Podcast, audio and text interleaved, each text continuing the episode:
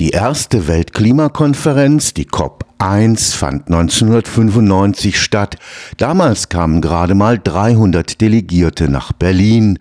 Seit vergangenem Donnerstag verhandeln in Dubai 100.000 TeilnehmerInnen aus 197 Ländern auf der COP 28 über Strategien, die schlimmsten Folgen der Klimakrise abzuwenden. In drei Jahrzehnten ist die Weltklimakonferenz auch zu einer Art Industriemesse geworden, auf der Lobbyisten der Energiekonzerne Konzerne ihre Geschäfte betreiben. Entsprechend gedämpft sind die Erwartungen, was die COP28 tatsächlich erreichen kann. Die ärmsten Länder hoffen auf eine Art Versicherung, damit sie für die enormen Schäden endlich angemessen entschädigt werden, die sie durch klimabedingte Überschwemmungen und Dürrekatastrophen erlitten haben. Der globale Süden fordert von den Hauptverursachern der Klimakrise, den Industrieländern, einen regelmäßigen jährlichen Transfer von mindestens 100 Milliarden Dollar und entsprechendem Know-how, um die eigenen Volkswirtschaften dekarbonisieren zu können können. Zum ersten Mal soll auch eine systematische Überprüfung stattfinden, welche der freiwilligen nationalen Selbstverpflichtungen zum Klimaschutz tatsächlich umgesetzt wurden. Verdreifachung der Produktion für erneuerbare Energien bis 2030, Verdopplung der Energieeffizienz bis 2030 und Reduzierung der Methanemissionen um 75 Prozent bis 2030. Also die drei sollten wirklich abgeschlossen sein. Es wäre wichtig, dass der Fonds für die Ausgleichsmaßnahmen wirklich auch weitergeführt wird und dass eben das, was in den ersten zwei Jahren nicht da war, dass eben oben drauf kommt, dass diese Versicherung wirklich eingeführt wird für diese Schäden und es sollte wirklich dieser Mechanismus der Berichterstattung der Nationale sollte so das Ergebnis sein, dass man sagt, der Prozess ist jetzt wirklich in Gang gekommen. Man sollte das Gefühl haben. Und das ist nicht so, dass er sagt, die haben ja alle sowieso nur Papiertiger abgegeben. Das kann man aber erst wahrscheinlich sogar gar nicht mal an der Kopf. Das wahrscheinlich kann man sogar erst im Nachgang wirklich bewerten. Aber wenn man wenigstens das Gefühl haben könnte, da ist was in Gang gekommen, was uns dann wirklich später hilft bei der weiteren Verifizierung oder Falsifizierung von den Wegen, die eingeschlagen wurden. Dr. Volker Stelzer arbeitet am Institut für Technikfolgenabschätzung und Systemanalyse am Karlsruher Institut für Technologie. Er ist Mitglied im Fachkollegium der Nichtregierungsorganisation Scientists for Future, in der sich Forschende aus unterschiedlichen Disziplinen für eine nachhaltige Klimapolitik einsetzen. Gerechtigkeit ist für den Technikfolgenforscher ein zentrales Kriterium der Nachhaltigkeit.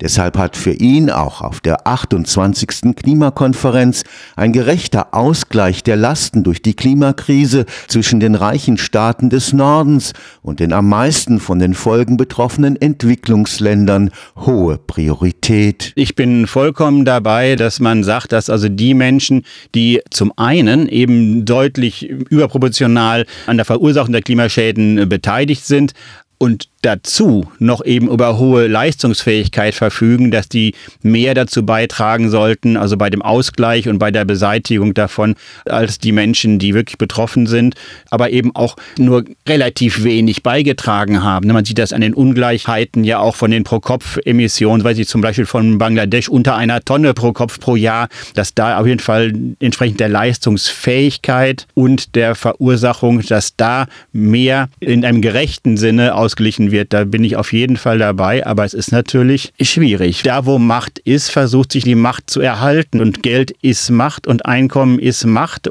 Und das ist ein großes Problem. In Dubai wurde bereits zu Beginn unter der Überschrift Loss and Damage die Einrichtung einer Art Versicherung gegen Klimaschäden für die ärmsten und exponiertesten Entwicklungsländer beschlossen. Offen bleibt allerdings, wer wie viel dort einzahlen wird und ob es einen verbindlichen Anspruch der Geschädigten gegenüber den Hauptverursachern geben wird. Expertinnen sprechen von 400 Milliarden Dollar jährlich, die dafür benötigt würden. Aber Schwellenländer wie China lehnen Zahlungen strikt ab. China hat lange den Status des Entwicklungslandes überschritten.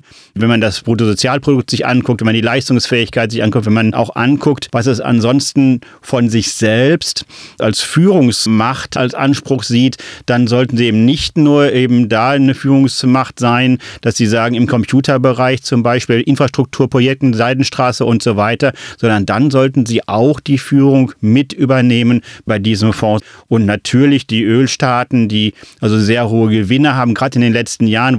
Und dass davon, was jetzt wirklich ankommen sollte, bei dem Ausgleich von dem, was eben durch ihre Produkte, wo sie die Gewinne mitmachen, das dazu beiträgt. Also das finde ich eigentlich eine Selbstverständlichkeit von so einer ethischen Perspektive her. Zum ersten Mal soll auf der COP28 eine alle fünf Jahre wiederkehrende Überprüfung stattfinden, welche der klimapolitischen Versprechen der teilnehmenden Länder wirklich umgesetzt wurden. Was ist davon wirklich belastbar? Ich würde da schon einige Dinge anzweifeln und es gibt auch Hinweise schon. Wir haben ja schon von einigen Nationen, wenn man da mal reinguckte, dass das dann schwierig war, das nachzuvollziehen. Ich denke mir, dass wir am Anfang vom Prozess, wir müssten auch Dinge jetzt einüben und natürlich sind einige Staaten, die widerwillig sind dabei, aber das könnte sich schon herausstellen, dass man das wirklich jetzt regelmäßig macht und dann auch immer mehr Staaten auch dann seriöse Zahlen liefern, dass wir da wenigstens zu einem Monitoring-Tool kommen, wo man wenigstens erstmal dann bessere Berichtspflichten hat oder bessere Daten hat. Und das sage ich als Wissenschaftler, Daten sind die Grundlage für irgendwelche Aussagen. Bei allem Skepsis bei manchen Daten und auch bei einigen noch Fehlen von Daten ich finde, dass wir da einen Schritt in die richtige Richtung gegangen sind und wo ich denke, dass man darauf aufbauen kann und was schon auch dann ein Erfolg wäre, wenn wir diese Bilanz dann mal haben. Selbst wenn alle Selbstverpflichtungen der Länder tatsächlich eingehalten würden, wäre die Begrenzung der Erwärmung des Planeten auf 1,5 Grad nicht zu halten. Auch in Dubai gibt es deshalb die Erwartung, dass noch ambitioniertere Ziele vereinbart werden könnten. Es gibt drei große Generalforderungen, die sich abzeichnen, die vielleicht auch wirklich Mehrheiten kriegen. Und wo man jetzt vor allen Dingen, da sich jetzt auch die USA und China dazu bekannt haben, ja doch man davon ausgehen kann, dass es vielleicht geht. Das ist ja einmal diese Verdreifachung der Erneuerbaren, die Verdoppelung der Energieeffizienz, also bis 2030 jeweils und dann das, was ja schon auch von den Vereinigten Arabischen Emiraten auch sehr stark unterstützt wurde, 75 Prozent Reduktion der Methanemissionen. Bisher hat man immer auf CO2 geguckt, aber das zweitwichtigste ist ja Methan. Und wenn man pro Energieeinheit oder pro Molekül das sieht, haben die auf 20 Jahre sind die 80-fache Treibhauswirkung. Und dass da diese Emissionen, die ja vor allen Dingen so Leckagen sind, das heißt ja nicht, dass das Erdgas weniger macht, also das Verbrennen von Methan. Es geht darum, dass ganz viel Methan entweicht in der Produktionskette, schon beim Fördern am Bohrloch vorbei, abgefackelt wird beim Erdöl, weil es mitgefördert wird und so weiter und so fort, dass man diese sehr klimawirksamen Methanemissionen immerhin 75 Prozent, das ist ein Betrag.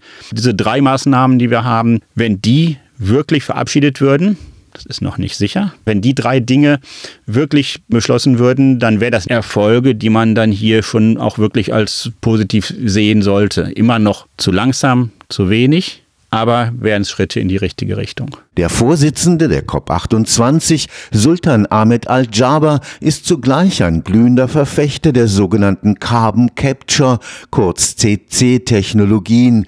Das heißt großtechnische Anlagen, die das bereits in die Atmosphäre emittierte CO2 wieder herausfiltern. Man muss unterscheiden zwischen CCS und CCU. Also CCS ist Carbon Capture and Storage, das heißt, man nimmt CO2 entzieht es der Atmosphäre, nutzt es aber nicht. Und CCU ist, dass man das CO2 nimmt und dann daraus irgendwas macht. E-Fuels zum Beispiel. Ich denke mir, dass wir dieses Carbon Catcher and Usage brauchen werden. Und wenn man dann Carbon Catcher nicht um gesagt, dass man es aus der Luft filtern muss, sondern eben von den Punktquellen, die man, das ist ja in viel, viel höheren Konzentrationen. In der Atmosphäre ist es ja mit sehr, sehr geringen Konzentrationen. Nur natürlich ist das schwieriger, das herauszuholen, als wenn man gleich ein fossiles Kraftwerk hat. Und wenn je weiter die Energiewende geht, die fossilen rausgehen, aber die Biomassekraftwerke bleiben immer noch. Da hätte man eben Punktquellen, wo man sehr konzentriert das CO2 hat, das da abscheidet und dann Kunststoffe, Medikamente, viele Dinge des heutigen täglichen Bedarfs. Wir haben letztens den Plastikgipfel gehabt, ne, diese ganzen Kunststoffe, die wir haben.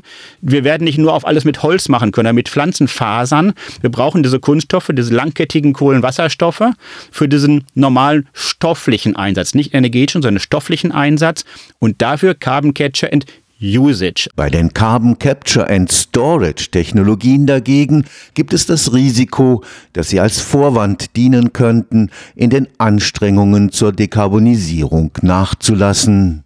Das ist schon etwas, was jetzt weltweit vorangetrieben wird und ich sehe dahinter schon sehr stark auch die fossile Industrie, weil die im Endeffekt dann am Horizont sieht, jetzt fördern wir das, jetzt machen wir das im großen Stil und dann ist da das CO2 ja weg und dann können wir doch weiter unsere Kohle und unser Öl fördern. Auch im IPCC wird gesagt, wir brauchen das, aber die sagen ungefähr ab 2040. Das ist dann auch in Ordnung, weil das ist sehr energieaufwendig. Wir wollen Energieeffizienz verdoppeln. Wir wollen einfach die Nachfrage nach Energie verringern. Und jetzt schaffen wir einen ganz neuen Sektor, der plötzlich wieder Energie braucht. Also eigentlich müsste man alle Energie, die wir für das Storage, das ist sehr energieaufwendig, das aus der Luft rauszuholen, aus dieser ganz wahnsinnigen Verdünntheit von CO2, bis man das hat, das Verpressen und so weiter, das ist sehr, sehr energieaufwendig. Eigentlich müsste man das alles so rechnen, als wenn das ein Kohlekraftwerk diese Energie bereitstellt. Das heißt, man diesen Fußprint müsste man diesem Verpressen anheften sozusagen. Alle Energie, die wir für das CCS brauchen, müsste man eigentlich ein Preisschild in CO2 und Scientists for Future auf Deutschland-Ebene, da haben wir auch Anhänger vom CCS und das war eine sehr intensive Diskussion im letzten halben Jahr. Und ich bin auch bei der COP28 Vorbereitung jetzt bei Annalena Baerbock im Außenministerium gewesen.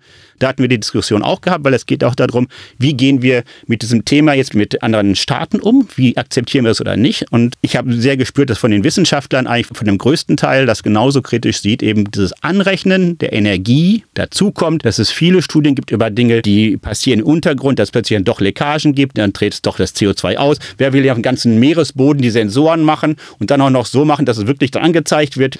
Denn den Geist in die Flasche kriegen wir nicht wieder rein. Wenn mal die großen Anlagen gebaut sind für CCS, die großen Leitungen gelegt sind, ein System in der EU, wo man das sagt, eine Tonne kostet 10, 20, 30 Euro. Wenn wir das einmal installiert haben, dann wird sich das selbst erhalten. Aber es nützt dem Klima nichts.